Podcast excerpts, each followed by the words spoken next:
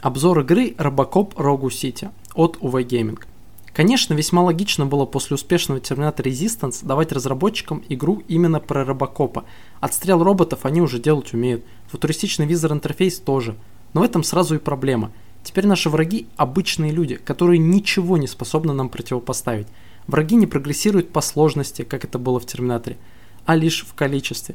Я понимаю основную задумку а сюжетного тира – в этой игре вы можете почувствовать себя в роли неубиваемого босса с ультимативным пистолетом и способностями к slow-mo и смертельным захватам, что компенсируется нашей медлительностью.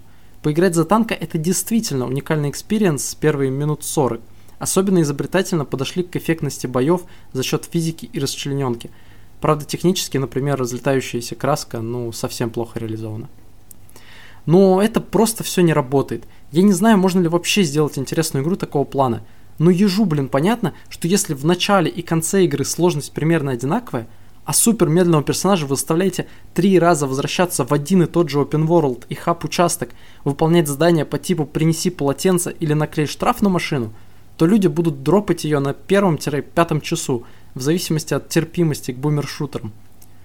Ну, за сайды и собирательство мусора сканером нам хотя бы дают очки опыта, за счет которых можно прокачивать около 10 веток способностей – но половине из которых могут дать воспользоваться только два раза за игру, или вовсе ноль.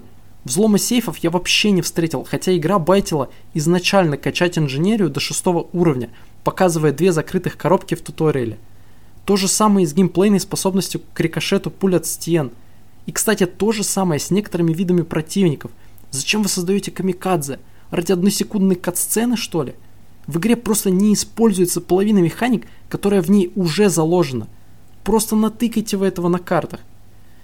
Можно было даже тех же ситуаций с спасением заложников побольше накидать и развивать это.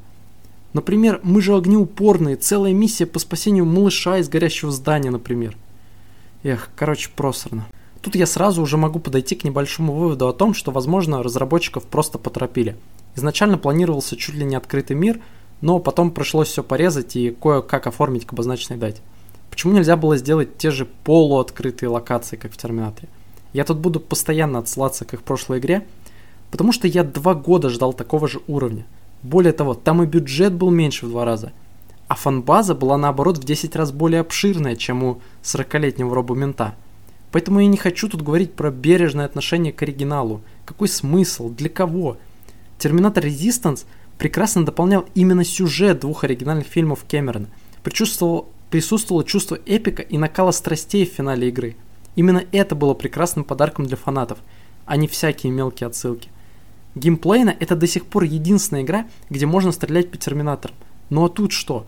Расчлененки обычных трешовых бандюков в других играх мы что ли не видели? Иногда это чередуется с боссами-дроидами, рискинами тех самых терминаторов – а, там же еще были и лазерные пушки, специально написанный очень атмосферный эмбиент апокалиптичных локаций. Тут же вообще музыка почему-то скручена до 1% от общей громкости. Там была валюта и магазин с оружием. В Робокопе же оставили лишь неплохую мини-игру на прокачку, где надо комбинировать многоугольники.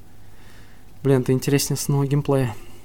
Нет, я не могу сказать, что это сделано совсем без души, но ее явно меньше. Либо просто не вывезли, не хватило идей – я не понимаю, когда же фанаты оригинальных фильмов могут нахваливать эту игру, ведь это максимально базовая адаптация, с банальным рутинным сюжетом и максимум смешнявками в диалогах.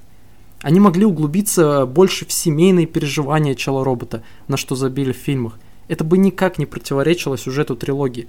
Я, посмотрев три фильма и пройдя «Город-изгой», так и не понял, почему я должен сопереживать роботу. Я не верю, что он прям человек. Даже Шварценеггера в фильмах я больше одушевлял – хотя там этого как раз заложено не было. А могли бы еще выстроить сюжет вокруг юного подавана полицейского, как в серию Сэм 4. Тут немного этого есть, но не докрутили.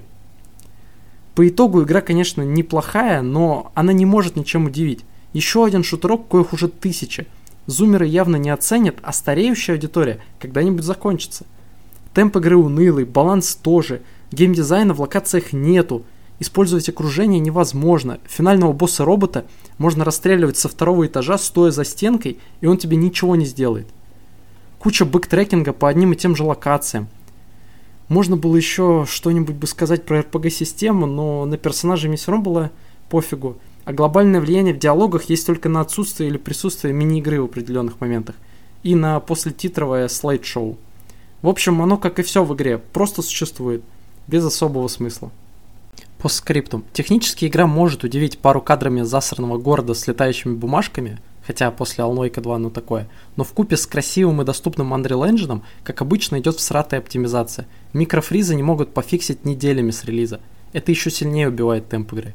Про анимации, ладно, еще молчу, но даже некоторые модельки, например, руля в машине сделаны криво, что бросается в глаза и, ну, кринж для такого ценника. 60 баксов, блин, в США.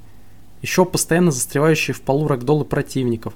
Всегда, когда кидаешь их в любую поверхность, без исключений пост-постскриптум. Возможно, дальше разрабам дадут игру по суде Дреду, там достаточно интересный лор, но лучше дайте им перерыв. Сноска 1. Бумер-шутеры. Шутеры, фокус которых на очень большом количестве бессмысленной стрельбы. Сноска 2. Ambient. Музыка и окружение. Сноска 3. Backtracking. Прохождение по одним и тем же местам несколько раз.